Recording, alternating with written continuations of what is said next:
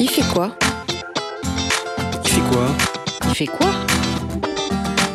Il fait quoi Il fait quoi Il fait quoi Sandra Mio. Bonjour à toutes et à tous, bienvenue dans cette nouvelle édition de l'émission Il fait quoi, le magazine de l'Institut français de l'éducation. Aujourd'hui, nous allons nous intéresser à la relation entre la recherche et les enseignants. Voilà bien deux mondes difficiles à concilier. D'un côté, des enseignants qui se méfient souvent du savoir qu'ils estiment éloigné des réalités. De l'autre, la recherche pour laquelle la prise en compte du terrain n'est pas forcément évidente, voire même souhaitable. Pour en parler, nous avons avec nous Marie Gossel, chargée d'études et de recherche au service veille et analyse de l'IFE. Puis Maë Burla nous fera prendre un peu de distance grâce à sa chronique ciné. Mais accueillons tout d'abord Claire Jordanengo pour la chronique Biblio. Bonjour Claire. Bonjour Sandra. Alors j'ai cru comprendre que vous alliez nous proposer un type particulier de manuel scolaire aujourd'hui.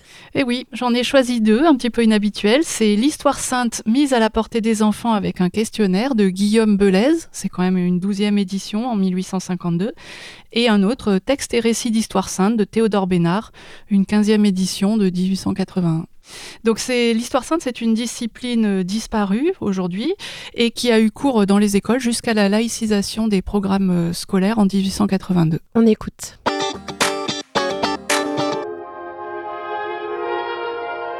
Le 15 mars 1879, à peine ministre de l'Instruction publique, Jules Ferry dépose sur le bureau de la Chambre deux projets de loi à la vérité sensationnelle.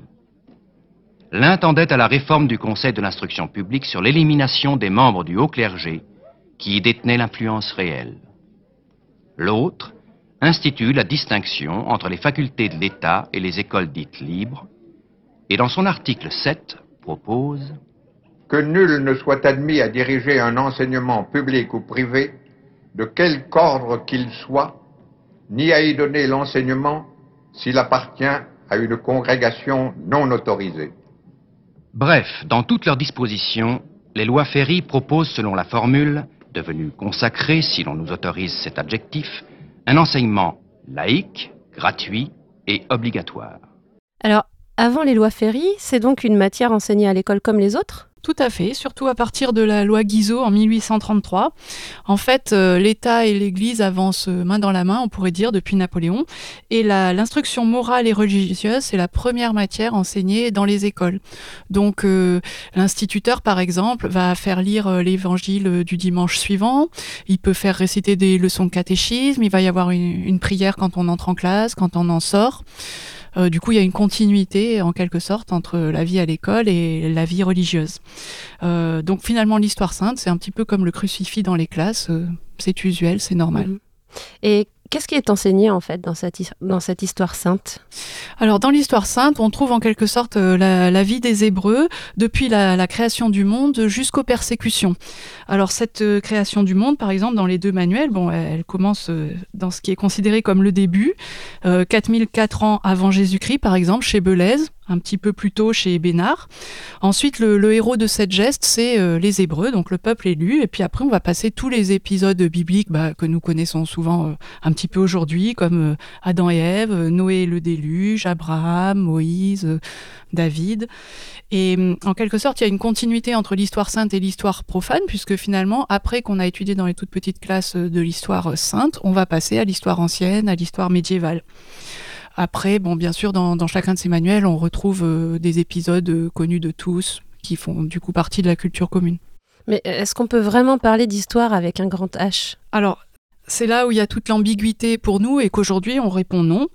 Euh, les manuels, alors en termes de forme, les manuels se présentent euh, tout à fait comme des manuels classiques de cette époque-là, hein, avec des petits questionnaires, avec des textes, des images, des tables chronologiques, des cartes. Par exemple, là, il y a, dans le manuel de Belez, il y a une jolie carte qui montre l'emplacement du paradis terrestre, l'emplacement de la maison de Noé avant le déluge et l'emplacement du mont Ararat où l'arche euh, s'est arrêtée pendant le déluge. Euh, le, problème, c'est que pour nous, c'est que tous ces éléments, en quelque sorte, contribuent à historiciser la, Bible, et qui est vue comme une source unique, là où nous, on sait aujourd'hui que la Bible est constituée de multiples sources euh, littéraires, historiques, d'époques différentes. Et là, donc, euh, on est un petit peu dans une sorte de raisonnement tautologique, puisque toutes ces cartes, images, etc., font que la Bible paraît plus historique. Et en même temps, c'est grâce à la Bible que l'on crée ces cartes, images, etc. Et comment tout ça a-t-il disparu? Ben, en fait, en même temps qu'on enseigne euh, cela dans, dans, les classes, il y a quand même, euh, on va dire, une recherche scientifique qui se met en place euh, au 19e avec les découvertes en paléontologie, en préhistoire. au milieu du, un peu après le milieu du siècle, il y aura les découvertes de Darwin. Donc, en réalité, à partir du Second Empire, cette histoire sainte va perdre un petit peu de sa prééminence, même si on en trouve jusqu'aux lois Ferry et elle va disparaître également au profit d'une autre histoire, l'histoire de la patrie, l'histoire de la nation, l'histoire de France en fait. Donc il va y avoir deux phénomènes parallèles qui concourent à faire, à, on va dire, euh, avancer sa disparition et à partir de 1882, de toute façon, elle, elle n'aura officiellement plus cours. Eh bien, merci beaucoup Claire euh, pour cette page d'histoire au pluriel. Accueillons maintenant Marie Gossel. Bonjour. Bonjour. Alors vous êtes chargé d'études et de recherche au service veille et analyse de l'IFE et vous allez nous expliquer les enjeux de l'appropriation des travaux de recherche par les enseignants. Oui. C'est bien là une question qui devient cruciale en termes de formation des enseignants, puisque la réforme qui consiste en la masterisation des concours requiert une formation à et par la recherche. Mais c'est aussi une préoccupation centrale du ministère, comme le suggère la création en 2018 du CSEN, ou Conseil scientifique de l'éducation nationale. À ce propos, je vous propose d'écouter son président, Stanislas Dehaene, membre de l'Académie des sciences et professeur au Collège de France à la chaire de psychologie cognitive expérimentale. Jean-Michel Blanquer avait déjà en fait créé un conseil scientifique euh, lorsqu'il était à la direction générale de l'enseignement scolaire. Donc c'était la préfiguration ce conseil scientifique. Et l'idée c'était euh, de partager les connaissances que nous avons déjà d'une part. Nous savons beaucoup de choses euh, dans ce qu'on pourrait appeler les sciences de la connaissance dans un sens très large hein, sur la manière dont on apprend, la manière dont la mémoire fonctionne, la manière dont on peut optimiser son fonctionnement, la manière aussi dont les sociétés fonctionnent. Donc il y a un aspect de sociologie euh, comment faire pour que euh, les enfants soient motivés à apprendre, travaillent ensemble, ne soient pas découragés. Et puis, euh, le deuxième point, c'est lorsqu'on ne sait pas, eh bien, l'approche scientifique reste quand même la meilleure manière de découvrir la vérité. Alors, Marie Gossel, est-ce que l'idée derrière ce rapprochement entre les enseignants et la recherche, c'est, comme le souligne Monsieur Dehaene, de trouver des réponses probantes aux grandes questions éducatives? De mon point de vue et de, de ce qu'on peut lire aussi dans, les, dans la recherche, c'est très difficile de trouver euh, des solutions qui auraient été euh, mises au point euh, dans un laboratoire, par exemple, comme on, le fait en général dans certaines formes de, de recherche expérimentale, de façon à l'appliquer euh, directement comme ça euh, au sein de la classe. Euh, ceci pour plusieurs facteurs. On considère que l'enseignement, enfin le processus d'enseignement-apprentissage, parce qu'il y a d'un côté les enseignants qui enseignent et d'un l'autre côté les élèves qui, apprennent, donc ça fait déjà deux, deux milieux différents, deux sphères différentes. On, considère que c'est un, un, contexte très situé, c'est-à-dire que chaque action éducative est marquée par son contexte, le contexte social, le contexte physique, le humain, c'est-à-dire euh, les interactions humaines sont extrêmement importantes dans cette relation d'apprentissage. Et donc ces relations, ces interactions euh, sont difficilement euh, mises en, variables scientifiques. C'est-à-dire qu'on ne peut pas isoler la façon dont le prof enseigne. D'un côté, le temps qu'il va faire dehors par la fenêtre qui va probablement perturber les élèves, et puis le programme auquel on doit faire référence, etc. Donc toutes ces variables sont très difficilement mises en place comme on pourrait le faire dans un laboratoire, comme on peut le faire souvent aussi dans un, dans un laboratoire de psychologie cognitive.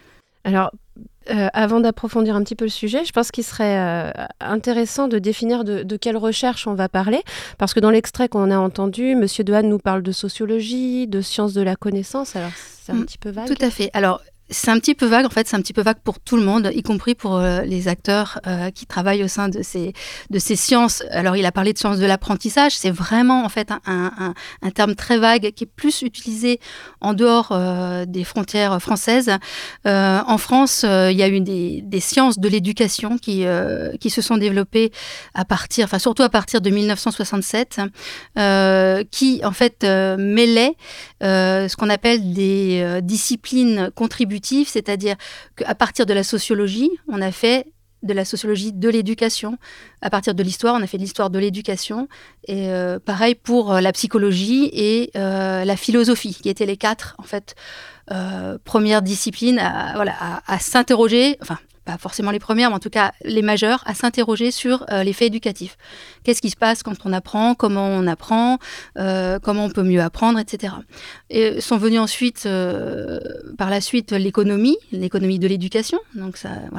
Et puis d'autres sciences un peu plus récentes, comme par exemple les sciences du langage, les sciences cognitives, les neurosciences encore plus, récent, encore plus récemment. Il s'agit en effet d'un réseau très large de, disciplines à, s'approprier pour, euh, pour les enseignants. Et euh, je voulais justement qu'on écoute Pline Jeune, qui se définit comme vulgarisateur de la recherche en éducation via sa chaîne YouTube Éduquer et qui explique pourquoi il a ressenti le besoin de rapprocher la recherche du terrain. Mais je me suis dit que si moi, je me posais ces questions-là alors que j'étais étudiant vraiment en sciences de l'éducation, alors des enseignants qui eux-mêmes avaient euh, euh, déjà des contraintes très très fortes en matière de temps, notamment, ils n'avaient pas forcément le temps euh, de lire des articles de recherche, d'ailleurs qui est souvent publié en anglais dans des revues internationales. Donc ce c'est pas forcément le moyen le plus simple pour des enseignants qui par ailleurs sont pas toujours, il me semble, formés euh, spécifiquement à analyser des articles de recherche. Alors, comme Pline Jeune l'explique, les enseignants manquent souvent de temps et de formation pour se rapprocher de la recherche. Alors, parlons concrètement de la mise en action des savoirs issus de la recherche. Comment cela peut-il prendre forme? Alors moi, j'identifie euh, plusieurs étapes. Euh, effectivement, comme dit Pline, euh, il y a le, passage par la formation qui est extrêmement important. récemment, effectivement, les, textes officiels ont prescrit une, un, comment dire, un, format d'acculturation à la recherche dont on ne sait pas vraiment finalement ce, à quoi ça correspond. on, on, on s'attend, comme vous l'avez dit dans l'introduction, à ce que les enseignants se forment à la recherche et se forment avec la recherche. Euh, distinction qui n'est euh, pas forcément déjà euh, très claire. Donc, se former à la recherche, c'est faire soi-même une forme de recherche. Et par exemple, le mémoire, le mémoire en formation initiale qu'on demande aux enseignantes et aux enseignants représente un peu cet objet. Donc, ils doivent se saisir d'un objet de recherche, essayer de le traiter au mieux avec les savoirs qu'ils ont de leur discipline en général, et puis les, savoirs qu'on leur, qu'on leur inculque en formation. Et puis, il y a euh, l'engagement avec la recherche qui, là, plutôt concerne justement cette appropriation euh, de la recherche, c'est-à-dire comment euh, utiliser justement l'appropriation, ça donne lieu à la mobilisation et à l'utilisation de la recherche, comment est-ce qu'ils peuvent l'utiliser concrètement dans la classe? Parce que il est d'un côté, c'est une chose de réfléchir à son métier d'enseignant, à, comprendre comment la sociologie fonctionne par rapport au, milieu, éducatif, etc. Et puis, c'est une autre chose que de utiliser ces, outils, je dirais, euh, conceptuels pour, par exemple, améliorer sa pratique ou euh, pour euh, développer euh, des, gestes professionnels voilà, qu'on dit qui pourraient les aider, à, par exemple, à la gestion de la classe ou à, mettre les élèves au travail. Enfin, toutes ces problématiques qui sont identifiées aujourd'hui dans, le, dans les classes. Et est-ce que avec la recherche, il serait possible de dégager des méthodes clés en main, finalement? Alors là, je, reviens exactement à ce qu'on, enfin pas exactement, mais mm. euh, ça, touche à ce qu'on a dit en, intro, en, début de cette émission. Euh, le clé en main en éducation ne paraît pas euh, possible, un peu comme la recette miracle. C'est-à-dire que, le, au contraire des, par exemple, des, protocoles médicaux, on, ne peut pas voir déjà l'effet. enfin voilà, quel effet d'une d'une méthode qui, viendrait directement de la recherche, quel effet directement sur l'apprentissage des élèves. Vous voyez, c'est-à-dire c'est compliqué. Ça peut peut-être l'effet se produira dix ans après. Donc comment euh, comment juger de cela? Euh, Effectivement, le, politique souvent s'empare de, de, recherches qu'on dit euh, basées, donc comme on a dit sur les sur les données probantes. autant pour la médecine, le processus est un petit peu plus compréhensible. Autant dans l'enseignement, avec donc ces multiples variables dans un dans un endroit situé, dans un lieu situé est la classe euh, ne sont pas, pour moi, c'est pas convaincant. C'est-à-dire, on peut trouver, on peut savoir comment le, le, le, cerveau fonctionne, qui évidemment sont des données très intéressantes, mais qu'en est l'application directe euh, dans la classe pour, euh, pour aider les élèves à réussir, voilà, les liens sont moins évidents. Mmh. Et alors justement, cette volonté d'imposer la recherche aux enseignants, est-ce qu'elle n'efface pas d'une certaine manière la richesse des savoirs qui ont été acquis sur le terrain à travers la pratique?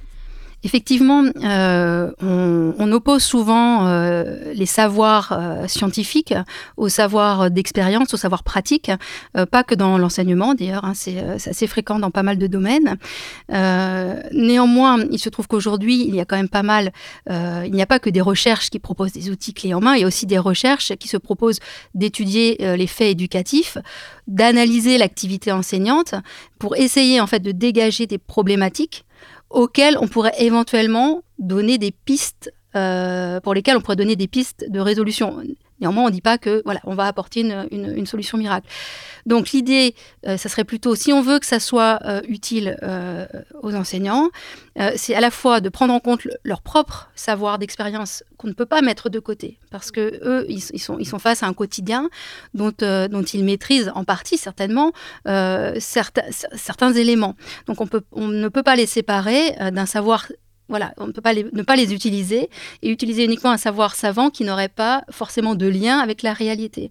Donc l'idée, c'est bien de, d'analyser ce qu'on appelle aujourd'hui le réel, donc ce qu'il se passe dans la classe, de se poser la question de dire quel est le problème, qu'est-ce qui ne fonctionne pas, et d'essayer de façon euh, collaborative, c'est-à-dire d'un côté l'enseignant et l'enseignante avec leur savoir d'expérience, de l'autre côté le chercheur avec des pistes de réflexion euh, qu'il a mis au point, euh, pareil, sur un long temps de carrière, d'essayer de trouver des solutions communes pour, comme on dit, résoudre le problème. Mmh. Et justement, comment est-ce qu'on peut faire dialoguer la recherche, euh, la recherche avec le terrain? Est-ce qu'on a des exemples concrets, alors peut-être en France ou à l'étranger euh? Alors euh, effectivement, il y, a, plusieurs modalités qu'on peut envisager. effectivement, la, littérature, notamment de recherche en général, mais surtout anglo-saxonne, euh, a permis de dégager certaines modalités qui pouvaient euh, favoriser euh, justement cet échange, notamment en Angleterre. je pense à, donc, aux, teaching schools anglaises où effectivement on permet, en fait, il y a une, forme de rencontre. Ça facilite la, rencontre entre des chercheurs et des chercheuses et des enseignants et des enseignantes. les enseignants déterminent les problèmes qui les, euh, qui préoccupe. Et puis, il y a une, recherche commune de, de, pistes possibles à améliorer, de gestes professionnels à, apprendre, de, de, compétences, certaines compétences à, à, développer. Et donc, cette, euh, ça ne se fait plus dans une, un format euh, descendant. On, dirait il faut faire ça parce que c'est ça la solution. C'est plutôt un format de dialogue qui voilà, qui facilite l'échange. Sauf que pour faire ça, comme euh, ils le font, alors en Angleterre, c'est pas généralisé, hein, c'est aussi euh, sous forme d'expérience, enfin un peu plus que l'expérience. Euh, néanmoins, ils ont choisi de, de, de, de, mettre au point des, formes d'infrastructures qui permettent dans un, un, calendrier et un emploi du temps enseignants dont on sait qu'ils sont extrêmement chargés déjà, donc de, permettre ces échanges. Mmh Actuellement en France, c'est beaucoup plus compliqué.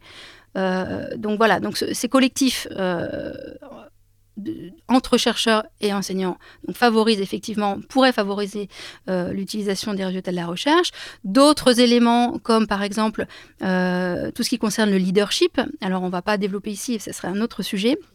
Néanmoins, les, leaders, les, enseignants ou enseignantes leaders, comme on dit, euh, représenteraient une forme de, maillon entre, entre la recherche et euh, la pratique euh, comme des intermédiaires, si vous voulez, pour donc faire passer certaines idées. Euh, on sait que les enseignants, alors j'aime pas dire on sait parce que j'aime pas généraliser, mais néanmoins il y a quand même beaucoup d'écrits qui disent que les enseignants apprennent euh, mieux quand ils euh, travaillent en collectif, c'est-à-dire qu'il y a une, forme de, capital de connaissances qui est plus large que la somme des, des, connaissances individuelles. Si, vous voyez ce que donc, donc, ce collectif, il, est, il faut bien euh, des personnes pour le mettre en place, et c'est là où le, concept de leader peut, peut être intéressant. En Angleterre, ça passe très bien. En France, c'est toujours associé à, une forme de hiérarchie qui, Est-ce que ça peut voilà. être envisageable en France, justement? Bah, euh, oui, sans doute, il faudrait trouver des, des modalités et peut-être un vocabulaire qui soit adapté euh, en France. Et on n'a pas le mot leader en, en français, euh, par exemple. Mm. Ou le terme de, de broker, euh, ce qui est euh, un courtier, une forme de courtier. On dit broker de connaissances, donc il fait passer la connaissance d'une sphère à l'autre et en mouvement va-et-vient, pas justement, pas que d'un côté. Et donc en France, oui, je pense qu'en développant certaines il faut faciliter ce travail. Mm. Donc pour faciliter ce travail, il faut dégager d'autres modalités euh, de fonctionnement euh, des services, du service des enseignants. Eh bien, merci Marie Gossel d'avoir répondu à toutes nos questions. On comprend bien que rapprocher le monde de la recherche et celui de l'enseignement est nécessaire, mais que ce dialogue ne peut avoir lieu que par euh, la connaissance et le respect des missions de chacun et dans un cadre institutionnel propice. Et maintenant, tentons de prendre un peu de recul face à la charge psycho-émotionnelle qu'implique la pratique enseignante grâce à Maë Burla et au film bien nommé Detachment, avec dans le rôle titre le majestueux Adrian Brody. Bonjour Maë. Bonjour Sandra. Alors, Henri Barthes est prof remplaçant en lycée. Il débarque dans un nouveau lycée, le moins bien coté de la ville, aux élèves provocateurs, agressifs et démotivés. Mais Henri Barthes s'en fiche. Il a un job à faire et il le fait, et tout ce que pourront lui dire ou faire les élèves ne l'atteindra pas, parce qu'il a lui-même ses propres démons. Il est détaché. À un moment donné, la plupart des profs ont profondément cru qu'ils qu'ils pouvaient changer les choses. Detachment, réalisé par Tony Kaye, est sorti en 2011 et c'est un film qui, à travers l'histoire torturée de son héros Henri, nous parle des difficultés émotionnelles que peuvent rencontrer les enseignants et enseignantes dans leur travail. Comme le montre le docteur en psychologie Pierre-André Doudin, on demande aux professeurs des compétences émotionnelles comme compétences professionnelles. Or, cette exigence d'être en constante interaction sociale avec des publics d'élèves parfois difficiles, d'avoir à gérer de la violence, des formes de délinquance, des incivilités ou, plus couramment, une faible motivation des élèves, des problèmes affectifs et sociaux, peut s'avérer être très éprouvant. Je suis à bout, j'en peux plus. Non, c'est faux. Je me demande même comment vous tenez toute la journée. C'est vrai, regardez-moi. Doris, pourquoi croyez-vous que je prends ces cachets? Hein, Pourquoi? C'est simple, cet établissement est pire qu'un asile. Écoutez, si je prenais rien, ça fait longtemps que j'aurais pris une arme et que j'aurais buté la moitié de leur compte par an. Et que j'aiderais l'autre moitié à jeter leur gosse par la fenêtre. Ne pleurez pas. Alors qu'en est-il de la santé psychologique des enseignants et enseignantes? La médecine du travail a montré depuis longtemps que les travailleurs et travailleuses sont confrontés chaque jour à des conditions de travail ainsi qu'à des réalités institutionnelles et sociales qui ont une influence directe sur leur santé et leur bien-être. Des travaux se sont en ce sens penchés sur la profession de l'enseignement. En Suisse, notamment, le département de l'action sociale et de la santé du canton de Genève a produit il y a quelques années un rapport complet sur la question. Après une enquête approfondie auprès des profs, on a pu mettre en lumière une situation difficile. Tout d'abord le stress, qui est le principal facteur dans la sphère professionnelle pouvant affecter négativement l'état de santé des travailleuses, est senti chez les enseignants et enseignantes à un niveau plus élevé que chez les travailleurs et travailleuses des autres secteurs. C'est vous la pétasse qui ma fille? Tu Excusez-moi. veux savoir pour quelle raison? Excusez-moi. Qu'est-ce que tu crois que c'était, hein Si tu sais pas y faire, fallait pas faire ce métier La principale cause de stress au travail, selon le modèle en psychologie de Karasek-Johnson, est la demande psychologique liée au travail. Or, les profs, engagés dans un contact relationnel constant et émotionnellement prenant, dont la charge de travail est élevée et qui plus est qui éprouvent un sentiment de responsabilité important par rapport à la réussite des élèves, ont une charge psychologique particulièrement importante. Mais à ce qui cause le stress s'ajoute aussi ce qui n'en protège pas les travailleuses. Toujours selon le modèle Karasek-Johnson, la latitude de décision de le ou la travailleur travailleuse, ainsi que le soutien professionnel peuvent avoir une influence réductrice sur le stress. Mais ce qui ressort du rapport cité précédemment, c'est une incertitude des profs par rapport à leur avenir, ainsi qu'une frustration élevée associée à un sentiment de manque de soutien hiérarchique. Seule particularité positive pour le bien-être enseignant, c'est le niveau de soutien extra-professionnel des conjoints de la famille particulièrement élevé dans la profession. Eh bien, moi, je suis là pour vous dire merci de faire le boulot qu'aucun de nous ne peut faire. Aucun de nous. Vous êtes génial. Alors, ne perdons pas espoir, euh, le bien-être enseignant est accessible notamment à travers l'amélioration de l'organisation du travail et sa revalorisation. Si c'est un métier difficile, il occupe une place primordiale dans notre société et on aurait tout intérêt à prendre soin de nos profs. Merci Maë pour cette chronique pleine de bienveillance à l'égard des enseignants. C'est la fin de cette émission, merci à tous. À la réalisation, l'infaillible Sébastien Boudin. Vous pouvez retrouver toutes les informations sur la relation entre la recherche et les enseignants sur le site de notre web radio Cadécole à l'adresse suivante ife.ens-lyon.fr slash cadécole. À très vite